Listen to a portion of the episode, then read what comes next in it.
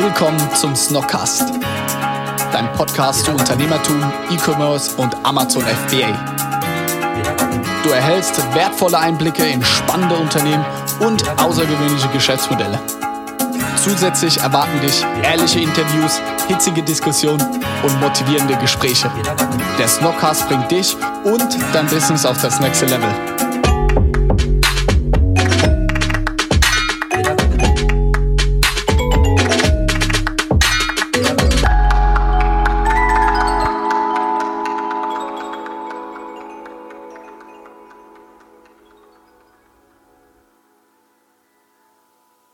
Yo, what's poppin', Leute? Willkommen zu einer neuen Folge unseres Snockcast. Ähm, was ging die Woche ab bei Snocks? Wir haben unser neues Büro oder zusätzliches Büro gefunden oder neben, nebendran bezogen. Und zwar ähm, war da vorne Mädels-WG drin. Die sind glücklicherweise für uns raus. Und jetzt sind wir dort ihr müsst es euch unbedingt mal anschauen. In den nächsten Wochen werden wir dazu auch einen kleinen Blogartikel veröffentlichen, wie das Ganze aussieht. Ist sehr, sehr cool geworden. Da ist viel los. Auf der anderen Seite haben wir im Moment noch viel zu tun in unserem Lager. Hier ist es leider auch immer noch nicht losgegangen. Wir sind hier noch ein bisschen dran beschäftigt, dass unsere Lagersoftware einfach noch besser funktioniert oder dass sie überhaupt mal funktioniert. Das ist ein großes Thema, das glaube ich dem Felix ganz schöne Kopfschmerzen bereitet. Ja, heutiger Podcast geht es um Digitalisierung. Es sind zwei Jungs von Adopter äh, zu Besuch. Super spannendes Thema, was sie machen. Die haben eine Beratungsagentur und denken das Thema ganz neu. Und vor allem der vertriebliche Ansatz, den sie machen, finde ich super spannend. Was anderes. Ähm, und in dem Zusammenhang haben wir auch sehr viel über LinkedIn gesprochen und wie man auf LinkedIn groß wird, beziehungsweise wie die da vorgehen. Ähm, einer von denen im Team blockt sich jeden Morgen anderthalb Stunden nur für LinkedIn, um da Posts zu machen. Das nenne ich mal moderne B2B-Sales. Ähm, ähnlich machen wir das ja auch bei Snoxalting. Deswegen ist ein geiler Podcast geworden. Ich wünsche euch ganz viel Spaß. Let's go! Willkommen, Männer. Schön, dass ihr den weiten Weg aus Bremen oder Hamburg hierher gefunden habt. Zu Beginn kurz. Wie ist euer Background? Und dann gehen wir rüber zu Adopter, was ihr jetzt aktuell macht. Vielleicht Mathieu, fängst du an? Ja, also persönlicher Background? Ja. Okay, ich, äh, ich bin auf Island geboren. Das ist so crazy, deine Geschichte. Dieses Podcast reicht so. Ich bin äh, in Dänemark aufgewachsen. Ich bin in 2011 nach Deutschland gekommen. Äh, also mit einem Logistikunternehmen und bin halt deswegen irgendwie in Logistik tätig seit immer. Und äh, letzte, ja, und dann über Duisburg, dann Magdeburg und jetzt Bremen als, als Station. Und da habe ich ausli also privat habe ich zwei Kinder, Frau, das Klassische. Cool, okay. Der nächste in der Runde? Ja, die ist ein bisschen langweiliger, die Geschichte mit Island. Kann ich jetzt nicht auftrumpfen. Ähm, ich wohne im Erzgebirge, bin da geboren, ähm, habe dann äh, eine Ausbildung gemacht, habe nicht studiert, ähm, bin relativ schnell in die Beratung gerutscht und bin dadurch ein bisschen in Bayern und Baden-Württemberg unterwegs gewesen, jetzt seit ein paar Jahren auch in Bremen. Ja. Und wohne aber immer noch im Erzgebirge, habe da glücklich verheiratet, ganz, ganz frisch eine Tochter seit einem Monat, zwei Monate. Wow, Ja, ich muss überlegen. Ja. Und ja, bin gerade 30 geworden, also Geil, so richtige deutsches Familienkrieg. Ja, genau. Richtig cool. Wir haben gestern darüber gesprochen, eigentlich so ganz klassisch, langweilig, Reinhaus. Warum ne? langweilig? Toll. Ja, Richtig cool. Ja, jetzt haben wir ein bisschen was zu eurem Background gehört. Heute soll es ja vor allem um eure, ich weiß nicht, ob ich es so nennen kann, aber um eure Beratungsfirma, um eure Digitalisierungsfirma gehen. Und auch in dem Zusammenhang das Thema Digitalisierung, so der Stellenwert, die Wichtigkeit. Vielleicht vorab, was ist Adopter und wie, aus welchen Personen setzt sich auch Adopter zusammen? Weil ich glaube, das ist ja auch eine spannende und etwas auch vielleicht andere Geschichte. Ist jetzt kein klassisches Startup, sondern eher aus einem anderen Unternehmen entstanden. Könnt ihr da ein paar Sachen zu sagen?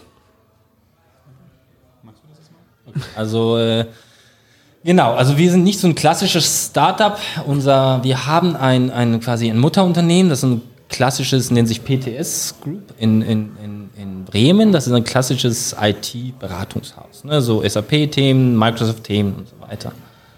Äh, die haben sich dann entschieden, okay, äh, wie kann man Beratung, ne, also da gab's hier haben wir auch gehört, ne, also Berater, da sieht man halt diese, diese, diese Krawatten, ne, Stock hoch.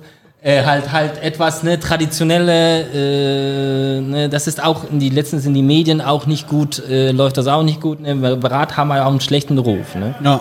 Das ist so, ja. ja. Was denkst du bei Unternehmensberatung? An was denkst du da zuerst? Ich muss ja jetzt vorsichtig sein, weil irgendwie sind wir inzwischen ja auch ein bisschen Berater mit unserer Snox Halting Beratungsfirma. Aber du willst wahrscheinlich auch anders machen als das, was du früher im Kopf hattest. Ja, ey, da, da bin ich ganz bei euch und ganz traurige Geschichte. Gerade die Woche haben wir einen neuen Beratungskunden gewonnen. Und dann am Anfang kennt ihr es ja, so Analy Analyse, wo steht ihr aktuell, so erster Kick-Off-Termin und dann kriegt man einfach mit, so, die hatte schon sechs Berater jetzt gehabt in den verschiedenen Themenbereichen und jeder von diesen sechs Beratern war richtig scheiße.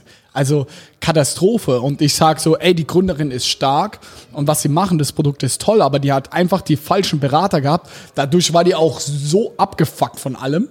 Und ja, da räumen wir jetzt so ein bisschen auf.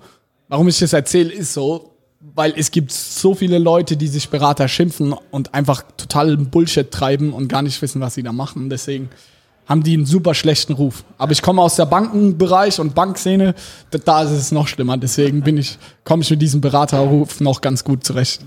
Ja, ja ich glaube, das ist genau das Thema. Ne? Also, dass du dann viel zu spät merkst, dass das der falsche Berater war. Du hast schon Unmengen an Geld investiert. Ja. Und ähm, das sind auch Dinge, die wir gemerkt haben, dass wir oft damit konfrontiert werden. Ja. Und auch wie du auch sagst, manchmal ist es schwer, dann auch das Vertrauen überhaupt zu gewinnen. Und da haben wir halt festgestellt, wir müssen irgendwas anders machen. Wir wollen es irgendwie anders aufbauen. Ähm, wir als alte Berater kriegen das nicht hin. Ne? Also ich habe nie was anderes gemacht als Beratung. Ne? Und für mich war es relativ schwer, jetzt irgendwie mal zu sagen, ich mache jetzt einmal eine ganz neue Idee und das, das geht los. Also haben wir überlegt, wie könnte man das machen? Und ähm, dann kam der Christopher, ne, wo wir zu den, auch zu den Mitgliedern der, von Doktor kommen.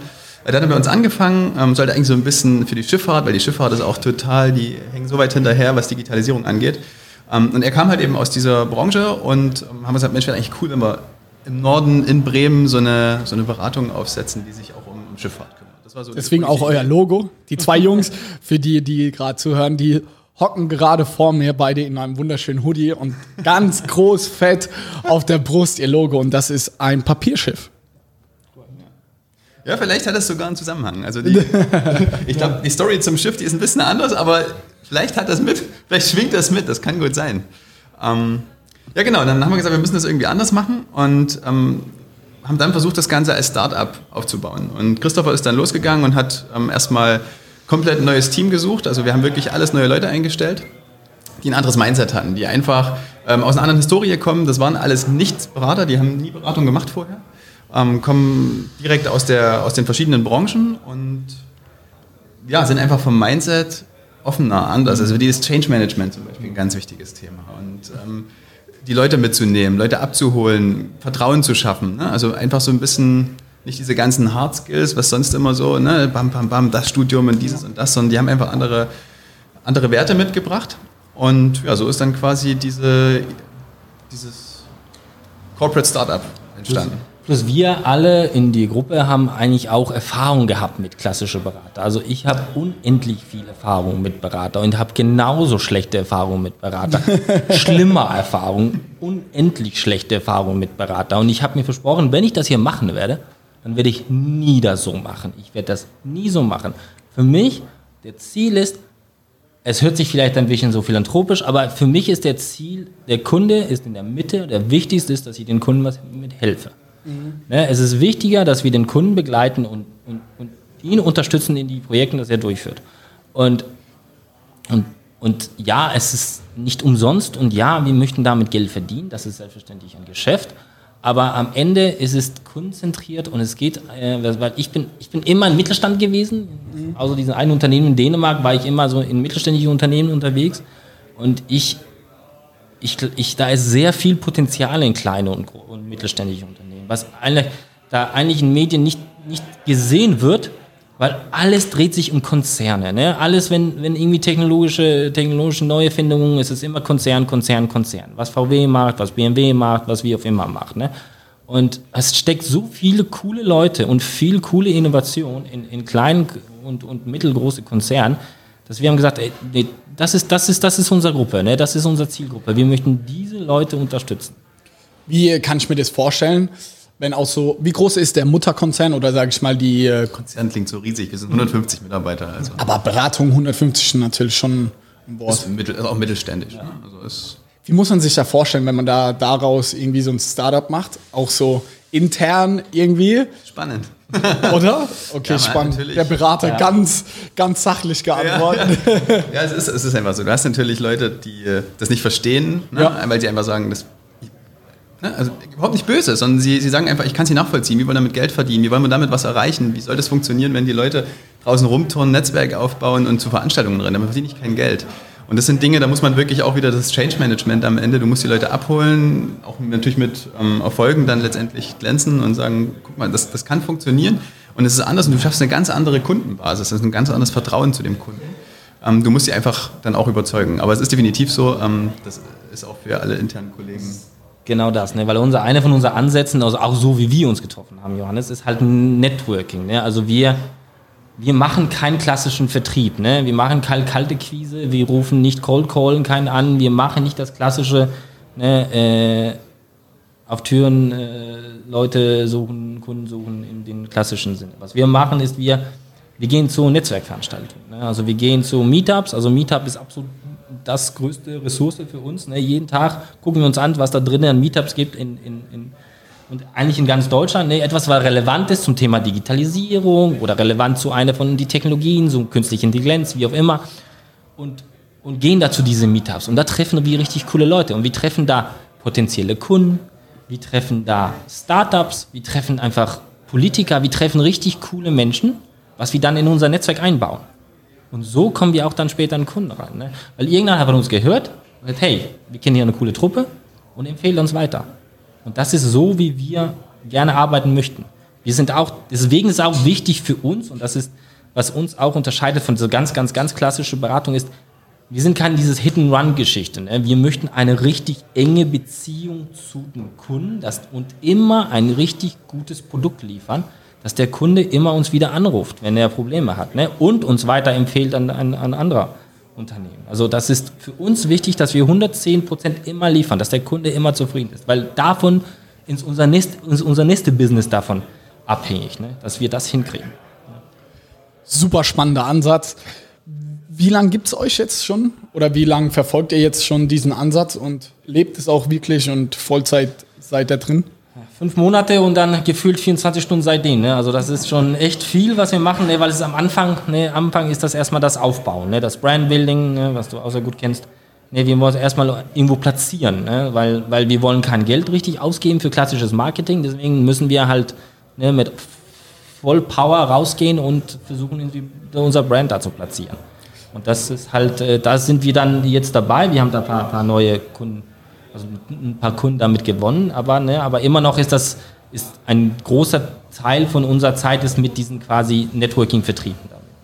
So, ich bin ja auch schon in den Genuss gekommen. So, jetzt ihr seid jetzt schon zum zweiten Mal hier aus Bremen extra nach Mannheim gekommen. Also da muss ich sagen, das hat mich dann doch echt auch beeindruckt. So, weil das ist ja auch eine lustige Story. Wir haben uns über LinkedIn, glaube ich, kennengelernt und dann hast du mir da ganz unverblümt geschrieben, ja, lass uns doch mal treffen. Und ich so, mir schreiben schon viele Leute, sage ich mal so, ja, lass treffen, bla bla bla. Ich so, immer so, ja, ich will dann immer erstmal hören, so, so was kann der denn, so was für einen Mehrwert habe ich dadurch? Und dann habe ich gesagt, ja, weil ich es interessant finde, was du auch immer auf LinkedIn gepostet hast und so, habe ich gedacht, ey, lass doch mal einen Skype-Call ausmachen.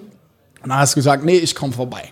und ich so, so, ey, niemals kommt der vorbei. Doch, doch, Johannes, ich komme vorbei.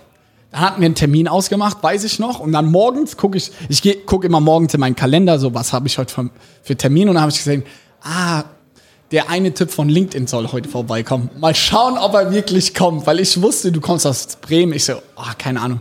Dann klingelt es auf einmal um 14, 15 Uhr, glaube ich, war das. Auf einmal kommen da drei Männer hochgeschleppt. Ich so, jetzt kommt der komische Typ von LinkedIn noch nicht mal alleine, sondern nimmt noch zwei andere mit. So, wie crazy ist das denn so? Und ey, ich muss sagen, das hat mich zutiefst beeindruckt so. Als ihr extra zu dritt hier runtergefahren seid, um uns auch nur mal kennenzulernen, das hat schon irgendwas bei mir bewirkt. Und genau wie ihr sagt, das hat schon eine ganz andere Vertrauensbasis und Ver Vertrauensverhältnis so zwischen uns auch in, seitdem irgendwie gemacht, weil ich gedacht habe, okay, die meinen das wirklich ernst. So, wenn du zu dritt aus Bremen hier runterfährst, dann crazy. Also wir, also wir sind auch also von Anfang an waren wir ziemlich beeindruckt von was, was ihr macht. Ne? Also eure Geschichte ist cool. Ne? Wir, wir sind super, wir stehen auf Stories. Ne? Unser, unser, unsere Gruppe steht voll auf Stories. Ne? Das, wir holen dieses, ich weiß nicht, dieses 12 Minutes, was ich, was Ja. du von gehört hast, holen wir nach Bremen. Das ist eigentlich Storytelling. Ne? Und für uns sind Stories wichtig. Und wir wollten eigentlich eure Story hören, ne? weil es einfach so cool ist. Und das war der, der Grund. Eigentlich war das gar nicht geplant, dass wir drei kommen, aber einfach die wollten unbedingt mit, ne? weil die einfach das hören wollten. Und alleine bei PTS, ne, da haben wir so viele Leute, hast du mir gestern erzählt, Kevin, ne? da so viele Leute, da war da, da, das Nox äh, äh, Socken tragen, ne? Und alle kennen das Brand, ne? Und deswegen, hey, die Story nehmen wir mit, ne? Und deswegen, also ich, ich, ich, ich, ich finde das, das ist wichtig für uns, ne? Also diese, diese Beziehung zu richtig coole Leuten, coole, ne? Also es, es, es, das, das bringt uns einen richtig großen Mehrwert. Ne?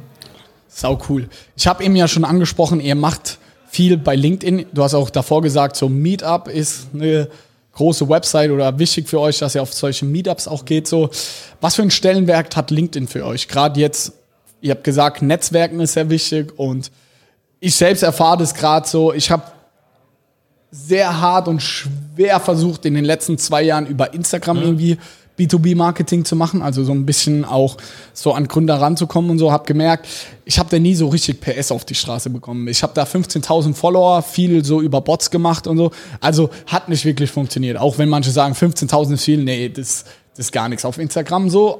Und jetzt mache ich Zeit, ich würde sagen, drei, vier Monaten LinkedIn und so jetzt zum ersten Mal merke ich, okay, ist so die erste Plattform, die B2B funktioniert, wo du PS auf die Straße bekommst, wo du tolle Kontakte, so wie auch hier, wo es um relevanten Kun äh, Content geht. Und wir merken das auch enorm für unsere eigene Beratungsfirma so, da unfassbare krasse Leads darüber. Also ich hasse zwar immer Leads zu sprechen, aber ich sag mal Kundenkontakte und potenzielle Kunden, Wahnsinn. So zum Beispiel, um da mal aus dem Nähkästchen zu plaudern, auch Falke ist da drüber über uns aufmerksam geworden, also der Marktführer im Sockenbereich. Und wir haben uns dann auch mit dem CEO von denen gesprochen und so. Auch das kam alles über LinkedIn. Und das ist so, wofür ich die letzten zwei Jahre davor so krass gekämpft habe und zwanghaft über Instagram versucht habe, es nie funktioniert hat. Und jetzt ist LinkedIn da und das ist so, oh, Mama Mia, endlich geht da was. So, da würde es mich interessieren, wie ist das bei euch? Funktioniert, ist LinkedIn super wichtig? Verbringt ihr jeden Tag irgendwie eure sechs, sieben Stunden drauf und versucht da Kontakte drüber zu knüpfen? Oder wie sieht bei euch modernes B2B-Marketing, Net Networking aus? Also, das ist, also LinkedIn ist super wichtig. Das ist das allerwichtigste Tool für uns. Ne? Und, in, und ich äh, tatsächlich verbringe ich anderthalb Stunden täglich damit, äh, die irgendwie die Algorithmen glücklich zu halten. Ne? Weil es halt, weil, weil, weil du musst immer, LinkedIn hat sich jetzt darauf eingestellt, auf Engagement zu gehen. Ne? Also es geht nicht nur einen coolen Post zu machen und viel zu posten, dann geht es um Post zu machen, wo Leute da auch fangen an zu kommentieren, miteinander zu reden und so weiter. Deswegen, was ich gerne mache, ist, ich, ich, ich stelle mir, also ich setze mir eine Strategie vor, pass auf, ich werde 20 Mal sinnvolle Kommentare, das ist ein Gary V, das ist ein klassisches Ja. Gary V-Ding ist, ne? Ich glaube, der hat das auf Instagram genutzt. Ich habe gesagt, okay, macht auf LinkedIn 20 sinnvolle Kommentare. Ja, es ist auf einmal Strategie, aber es ist auch, also ich erlebe das auch ganz cool, ne? weil ich, ich, ich mische mich plötzlich ein in richtig coole Diskussionen auf LinkedIn. Ne?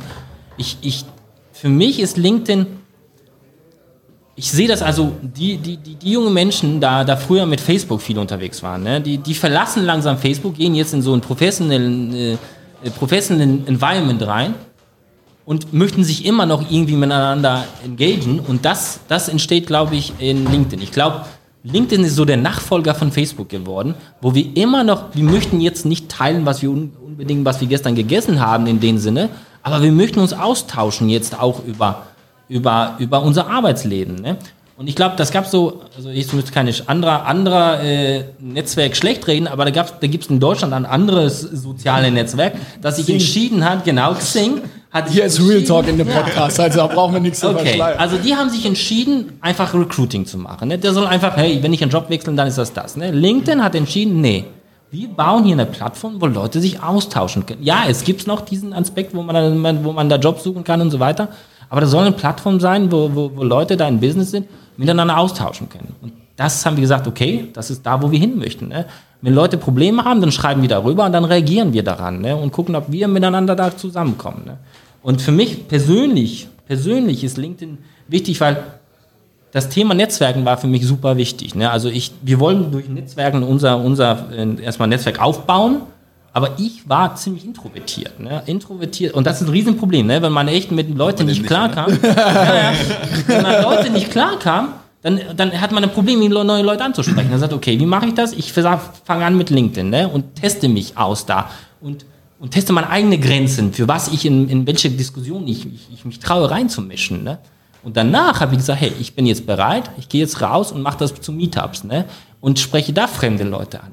Also jetzt LinkedIn, sitzt du hier in einem Podcast. Ja, der LinkedIn hat mich, der LinkedIn hat mich irgendwie dazu trainiert, ein bisschen extrovertiert zu, zu sein. Ne?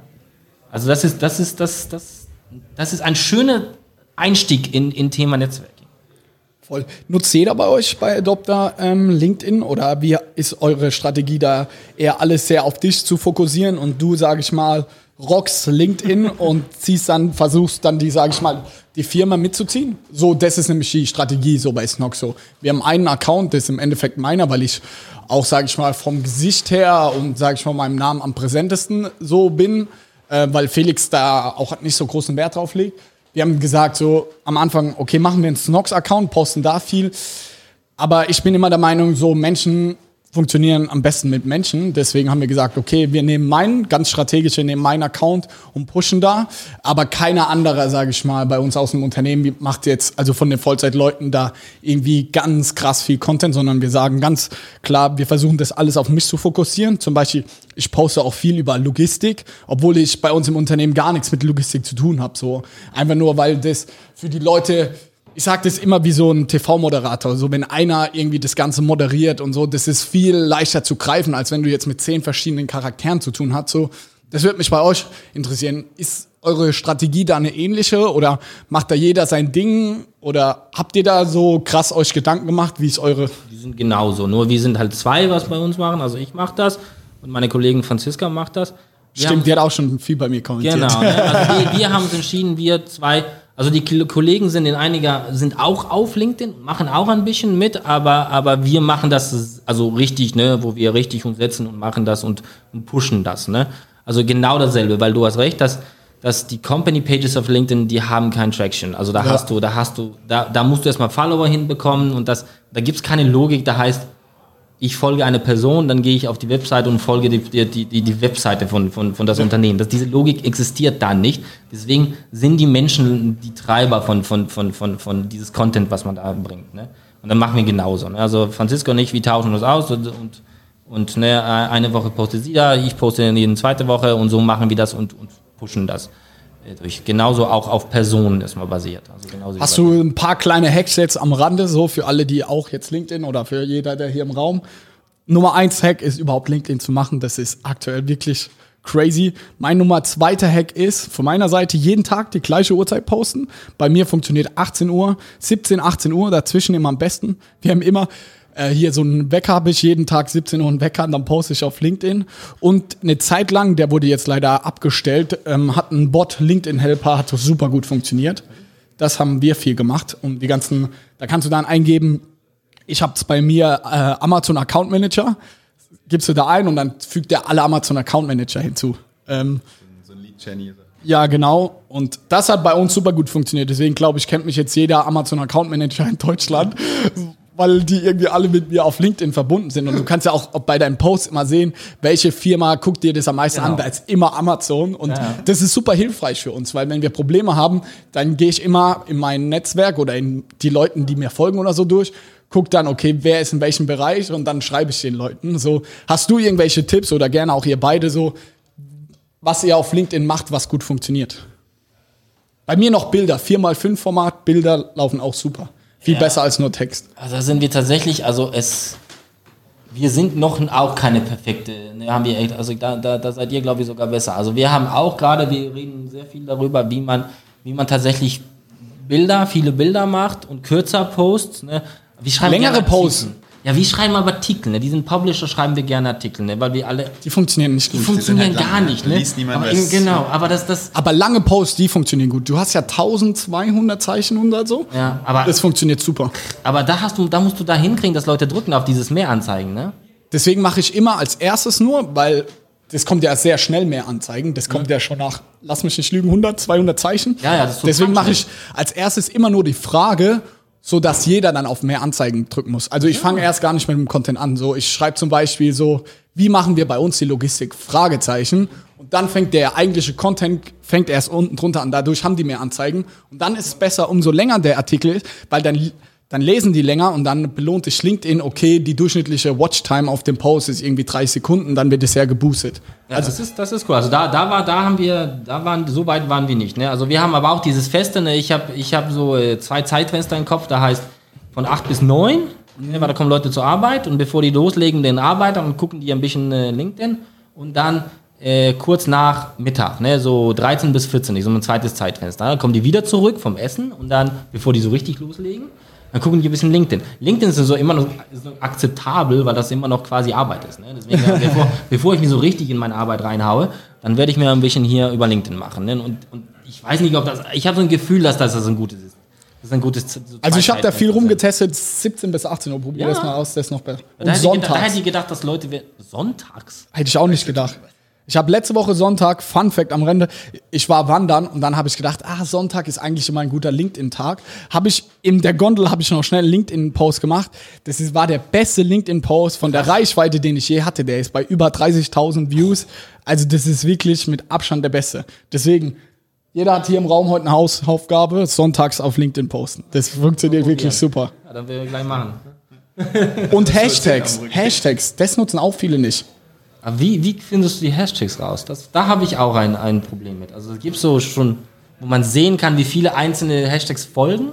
Ich mache einfach immer, ich mache so drei, vier immer, immer die gleichen Hashtags. Bei uns ist es immer erstmal Nummer eins, Nummer eins Hack ist Hashtag LinkedIn zu machen. Dadurch hast du automatisch mehr Reichweite, weil LinkedIn das belohnt, wenn du auf LinkedIn Hashtag LinkedIn machst. Das machen wir immer.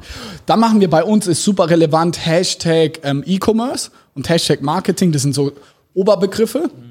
Und Hashtag Logistik funktioniert auch wahnsinnig gut. Und dann gehen wir immer sehr spezifisch auf den Post gesehen. So, wenn ich jetzt gerade was über, keine Ahnung, unsere Marketingstrategie poste, dann mache ich Hashtag Instagram-Ads, Hashtag Facebook-Ads. Weil dann ganz viele, macht ihr wahrscheinlich auch, die Beratungsunternehmen gehen ja dann die Hashtags durch und gucken, okay, wo ist interessanter Content, wo ich mich mal so als Experte darstellen lassen kann, was ja auch cool ist. Ich poste was über Google Ads, dass ich jemand Tipps bei Google Ads post, äh, brauche, dann mache ich viele Hashtags mit Google Ads etc. und dann auf einmal wunderbar, wunderweise kommentieren ganz viele äh, Google-Experten darunter. Also, das kann, also Hashtags, die bringen dann nochmal richtig viel Reichweite. Weil ich sehe das auch bei mir. Ich habe da knapp so, ich glaube, um die 6000 Follower oder Connections, wie man das nennt.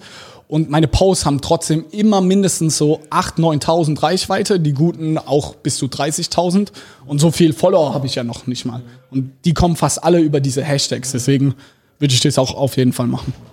Ja, so ein Tipp, was, auch wir, was, was wir auch machen, ist, dass wir, also wir, wir, wir nehmen uns tatsächlich die Zeit, so eine Stunde, anderthalb Stunden, wo wir tatsächlich einfach, wir, wir helfen anderen, indem dass wir auch kommentieren quasi. Ne? Also ich kommentiere zum Beispiel bei dir, wenn du was postest. Fast jeden Post. Danke Genau. nochmal dafür. Es- weil- weil- Allein darf, Ja, dafür pusht es ne? weil, schon. weil es geht einfach, dass, dass man, man einander unterstützt in sein Netzwerk. Weil, weil man weiß, da so funktioniert die Algorithmen. Ne? Also wenn desto mehr Engagement ein Post bekommt, desto mehr wird der, wie- also desto Ja. mehr wird er gepusht. Ne?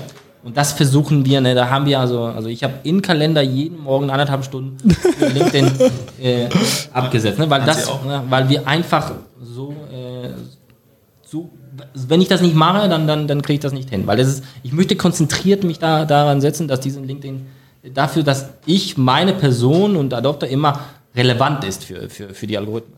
Okay, dann kommentiere ich jetzt später auch mal ein paar Sachen von dir. Mach ich, mach ich. Das hast du auch gemacht, du machst das auch fleißig. Ja, aber ich muss da ehrlich beichten, auch wenn das so in Deutschland noch aktuell so ein bisschen verhöhnt ist. Aber LinkedIn mache ich bei uns gar nicht selber. Diese ganzen Kommentare und die ganzen Nachrichten macht Olli, der auch hier ist. Ja, jetzt gerade nicht hier im Raum, aber der macht es, weil, boah, also Zeit, ne? krank. Also, wenn ich da reingucke, ich krieg da jeden Tag auf LinkedIn, lass mich nicht lügen, ich war schon lange nicht mehr drin, aber locker 30 bis 50 Nachrichten so. Die Hälfte davon ist so random Bullshit, so einfach so Copy-Paste-Nachrichten einfach. Aber der, also da schreiben ja wirklich richtig, richtig viele coole Leute. Und Olli gibt dann immer alles, was super interessant ist, sage ich mal, gibt es an mich weiter. Dadurch ist jetzt in den letzten drei Monaten echt viel entstanden, so mit Investoren oder irgendwelchen krassen Kontakten ist da echt viel Cooles passiert. Zurück zu Adopter, wie monetarisiert ihr das Ganze? So, ich glaube, das ist die Key-Frage bei euch, oder? Weil das ist ja schon so ein Long Run irgendwie. So Netzwerken ist Definitiv, ja. so gut und gerne, aber wie überzeugt ihr den Inhaber von der großen äh, Beratungsfirma, eure Gehälter zu zahlen? Grundsätzlich ist Beratung ja erstmal ein Business, was immer nur funktioniert, wenn du Leute hast. Ne? Also es skaliert schlecht. Ja, ich merk's. So. Und wir haben irgendwann gesagt, wir müssen das anders machen. Das war auch einer der, der, der Ziele, die wir damit verfolgt haben mit Adopter, dass wir quasi skalierbare Services damit erzeugen, die wir dann letztendlich wiederkehrend einfach Einkommen generieren dadurch. Und von daher ist jetzt gar nicht der, das Ziel, kurzfristig hier den riesen Umsatz in einem Projekt oder ähnliches zu erzeugen, sondern wir versuchen tatsächlich, wie Matthias auch schon angesprochen hat, auf diesen verschiedenen Veranstaltungen Startups zu scouten, ähm, die auch in die, in die Prozesse unserer Kunden passen. Also wir, wir wollen nicht alles selber bauen und alles selber erfinden, sondern wir versuchen auch hier einfach das Netzwerk zu nutzen und dadurch gemeinsam eine neue Lösung zu schaffen, die halt einen unserer Kunden weiterhilft und dem halt letztendlich einen Wettbewerbsvorteil bringt. Kannst du da mal ein konkretes Beispiel machen, um sich da mal besser wir was Beispiel vorstellen? so Offline-Retail nehmen. Ne? Also das ist so, dass wir, wir haben halt einen Kunden, ähm, der handelt mit, ähm, mit Spirituosen und Weinen und die wollen quasi neben dem ganzen B2B-Business auch ein B2C-Business aufbauen. Da gibt es schon irgendwie zehn Stores und die haben auch einen Online-Shop und das soll jetzt ein Stück weit mehr gepusht werden. Und die wollen aber auch, das gibt ja auch viele andere Anbieter, ne? da, da gibt es irgendwie so drei, vier große auf diesem, auf diesem Wein-Spirituosenmarkt und wollen sie aber irgendwie abheben mit, mit neuen Lösungen. Und an der Stelle soll jetzt zum Beispiel ein Flagship-Store geschaffen werden, ähm, der verschiedene digitale, innovative Lösungen integriert. Und hier haben wir jetzt einfach am Markt verschiedene Startups gescoutet, zum Beispiel eine Kamera, wenn du durchläufst, erkennt die das Alter und ähm, männlich, weiblich. Ähm, die Preisschilder werden automatisch mit dem Online-Shop gekoppelt. Du hast dann Nice. die äh, Da müssen wir nochmal reden, wenn unser Snox Coffee kommt dann. ja, gerne. Und du hast dann die, noch eine VR-App dazu, dass wenn du halt vor dem VR-Schild, äh, vor diesem QR-Code stehst, noch eine Geschichte zu dem Wein erzählt wird zum Beispiel. Ne, Das ist so die Vision. Das ist ein bisschen aufwendiger, weil da musst du ja auch mit den ganzen Lieferanten und so sprechen. Aber das ist so die Vision, wo das hingehen soll, dass du halt wirklich einen Weinladen 2.0 bekommst.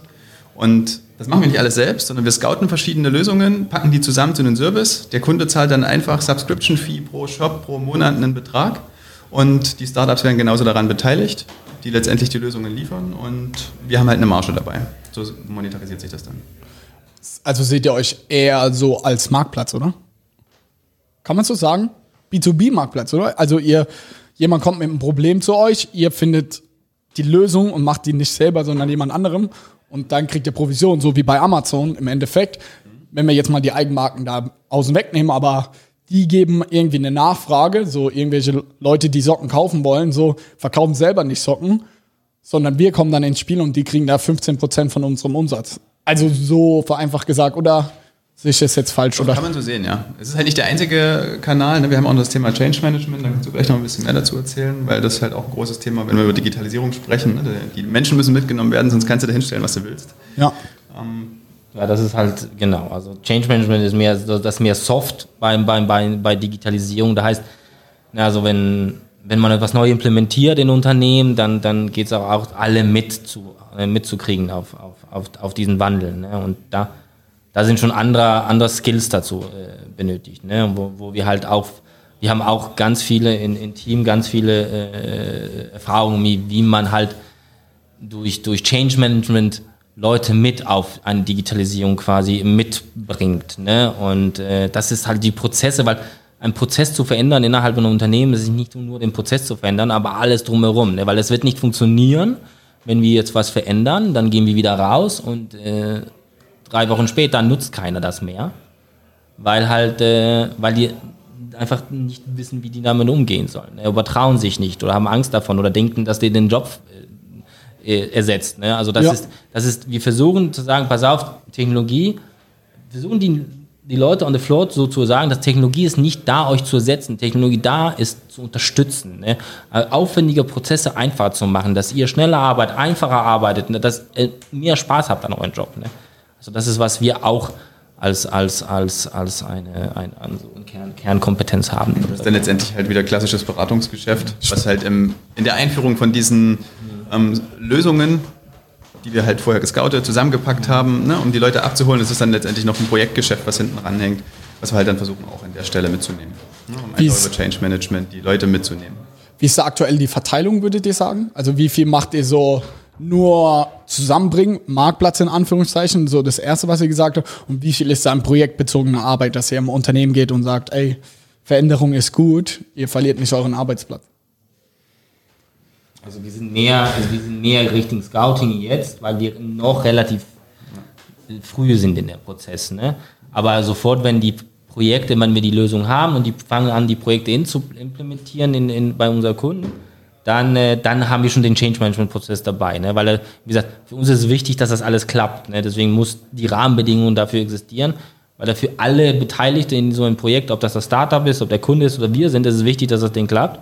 Deswegen, deswegen äh, machen wir das sofort, wenn wir halt eine Lösung haben. Ne? Aber ich glaube, ich stand jetzt sind wir mehr auf dieses Scouting, was wir jetzt gerade machen. Ne? Und gucken, welche Projekte passen zu welche Kunden und so weiter. Ne? Da sind wir, sind wir noch da. Was passiert dieses Jahr noch bei euch?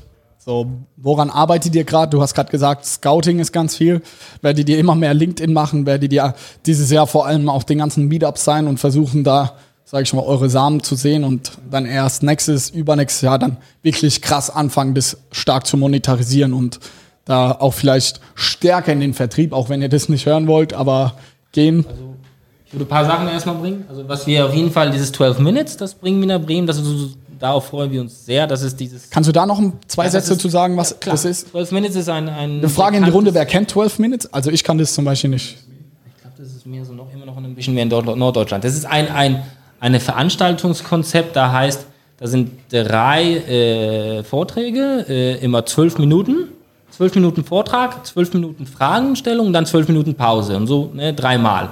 Und äh, die Idee ist damit einfach, und da können die Themen alle sein, ne? also absolut, da keine Grenzen für welche Themen sind. Kann sein von, keine Ahnung, Irgendeiner baut sich äh, Schiff, äh, Schiffe aus Holz bis zum die krasse Digitalisierungsprojekte. Ne? Jetzt geht es einfach um Leute zusammenbringen und ne, miteinander zu interagieren. Ne? Das ist so ein monatliches Projekt, was, was schon in 40 Standorten in Deutschland gibt. Und äh, ich weiß nicht, vielleicht nicht so viel verbreitet hier unten. Aber jetzt wir auch nach Bremen holen. Das ist ein Ding. Das andere Ding ist, dass dieses Thema Netzwerken, das ist für uns super wichtig. Äh, also ich sehe das als einer der wichtigsten Skills, was man lernen muss für die Zukunft, ist Netzwerken. Ich bin der Meinung, das ist so die Zukunft von Vertrieb, von Marketing, von alles. Äh, deswegen werden wir auch in, in Bremen und Hamburg und München werden wir diverse äh, Workshops anbieten über Eventbrite, so wie äh, man äh, Netzwerken macht. Da haben wir einen Experten geholt, äh, die, äh, die, die Daniela Bessen, die kommt von ein von BVMW, das ist so ein mittelständiges äh, Riesenverband, der allergrößte Verband in Deutschland. Äh, sie ist super Netzwerkerin, also die hat uns quasi das mit beigebracht, also sie hat uns mitgenommen auf diverse Veranstaltungen und also ich bin bei Minimum zwei, drei in, in der Woche BVMW-Veranstaltungen und da treffe ich alles von Politiker, Geschäftsführer, alles, ne, also und sie treibt das, sie lebt das, ne? das ist ihr Job. Ne? Da haben wir gesagt, okay, was machen wir? Ich muss das, was sie kann, muss ich an, an, an, an, an mittelständige Menschen irgendwie hinbringen. Ne? Das, und dann mache ich Workshops. Ne? Ich sage, so Daniela, mach mal ein cooles Konzept für einen Workshop. Ne? Lass, uns, lass uns Leute das beibringen. Ne? Und das werden wir jetzt am Montag, werde ich dann jetzt, werde ich persönlich das in Eventbrite reinstellen, diese, diese Workshops. Das werden wir halt in, genau, in Bremen auf Deutsch, in, in Hamburg auf Deutsch und Englisch.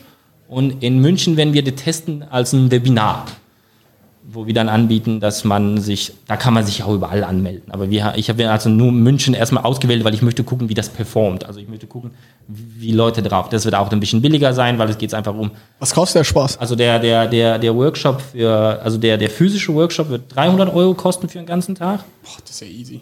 Ja, und, und das hat man echt, also das ist, also ich, ich will das nicht nur Werbung sein, aber es, man hat echt was davon, ne? weil sie ist richtig gut. Ne? Also sie kennt sich da gut aus, ne?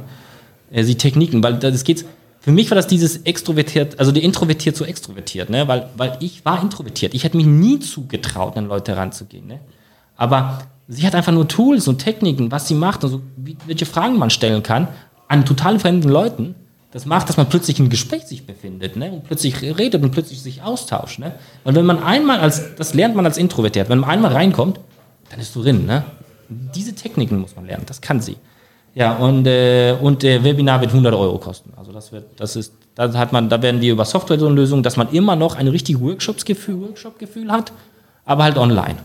Ja, das ist so die, das ist die, die, die, die, die, die Pläne so für die, für die äh, nahe Zukunft. Aber sonst ändert sich alles so schnell, es kann, kann was Neues kommen sofort. Ja, also, wir, wir machen immer wieder was Neues. Weil das ist auch, das ist so die Philosophie von Gruppe und auch der, der Grund, warum PTS uns wie gelauncht hat, unser kleines Schiff, ist, dass wir testen alles aus. Wir testen Workshops, Ideen, wir testen Netzwerken als, als, als Kanal für Vertrieb und für Marketing. Das dürfen wir alles. Ne? Wir haben die Rahmen bekommen, das alles das auszutesten, wie das funktioniert. Und das, das, das, also das persönlich für mich ich war so nie so glücklich als jetzt in einem Job, wo ich meine kreative, ähm, endlich so ein, ein, ein, ein, ein Ventil habe für, für kreative Ideen. Ne? Ob neue Sachen zu testen. Also da gibt es keine, ja, ja, klar, also das ist am Ende werden wir nicht Millionen von Euro äh, schmeißen können, aber es gibt aber keine so Grenzen, was, was uns gesetzt wird. Ne? Wir dürfen alles ausprobieren. Und ja, wir werden auch Fehler machen, wir werden auch etwas feststellen, dass etwas nicht funktioniert, aber am Ende, was überbleibt, können wir dann auch nutzen. Dann können wir das auch in, bei PTS nutzen. Das ist auch so die Idee. Glaubt ihr, dass das ein gängiger Prozess wird in den nächsten Jahren, dass man solche Abkopplungen macht, sage ich mal, so kleine Speedboats an große Tanker dranhängt. Ich merke, da ist auch immer mehr bei uns.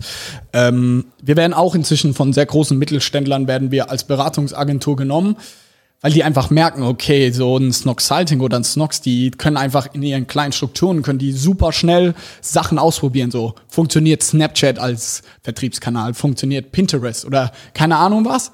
Und dann lassen sie uns testen und wenn es funktioniert auf Scale, sage ich mal so, dass es auch Sinn macht, da mal eine Abteilung aufzubauen, irgendwie mal mit fünf bis zehn Leuten so, dann setzen die es auch um und man ich glaube, gerade Lufthansa hat es gerade wieder letztens äh, announced, dass sie auch sowas ausgekoppelt haben, beziehungsweise sowas gegründet haben. Und da habe ich so für mich so die Frage gestellt, so ob das bald so gang und gäbe ist, so dass jeder Mittelständler hat irgendwie so ein kleines Startup.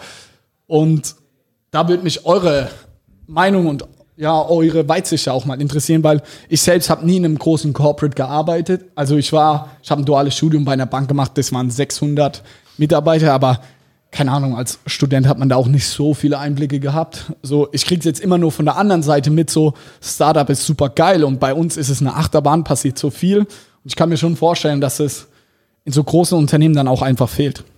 Definitiv.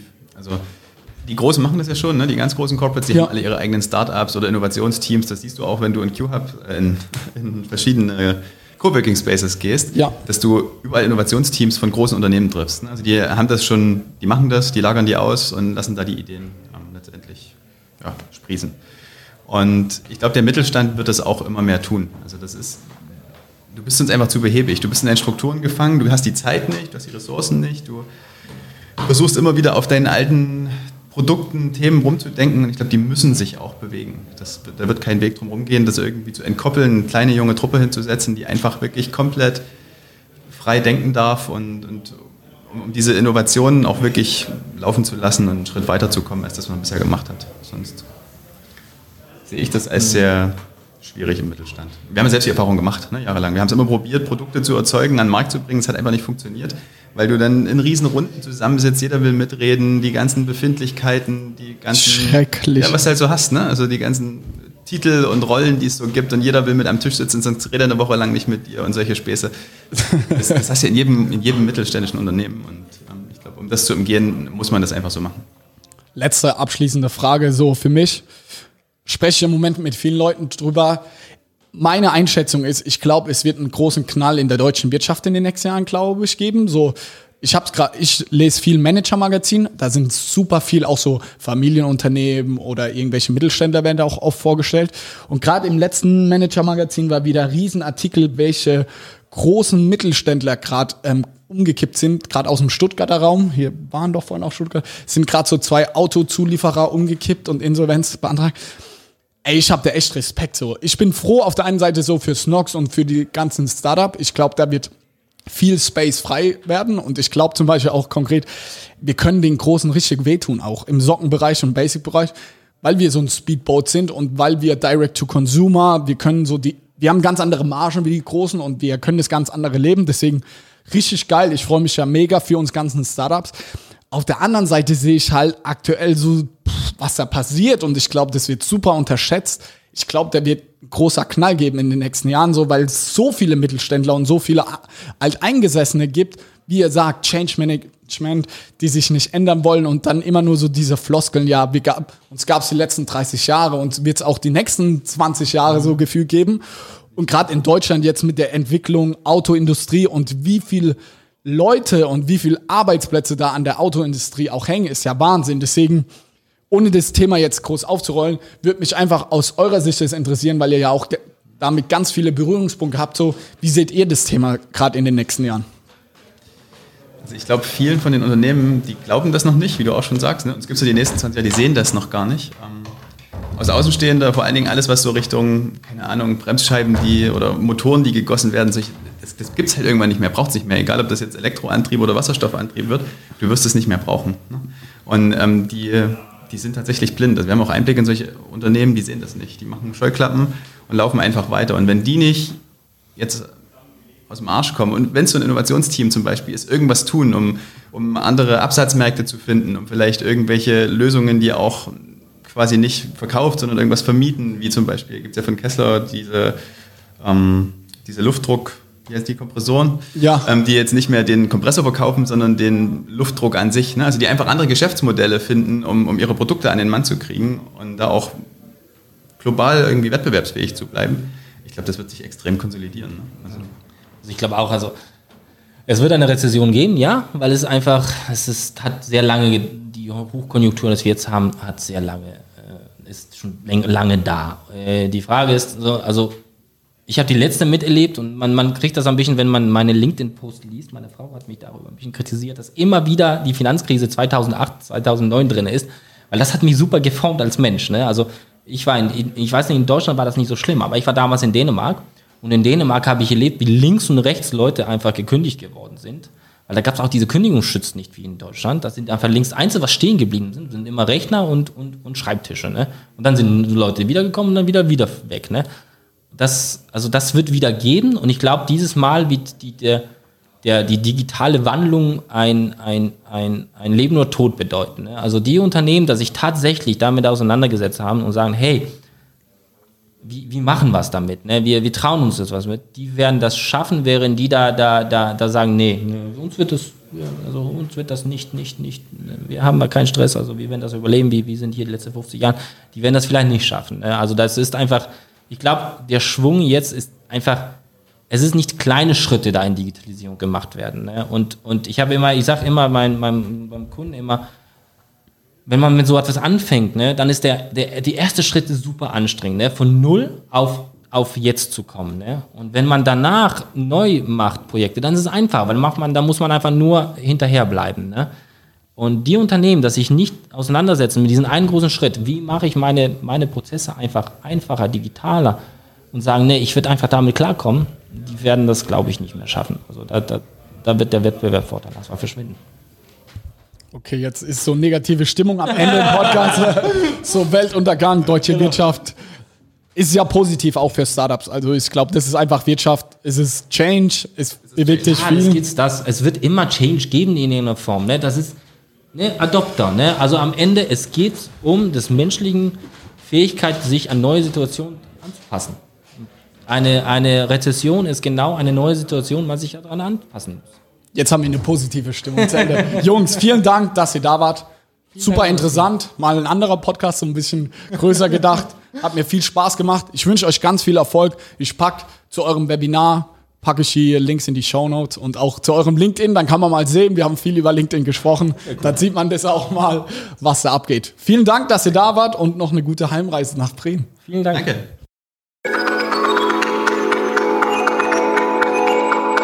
Zum Schluss kannst du uns noch etwas Gutes tun.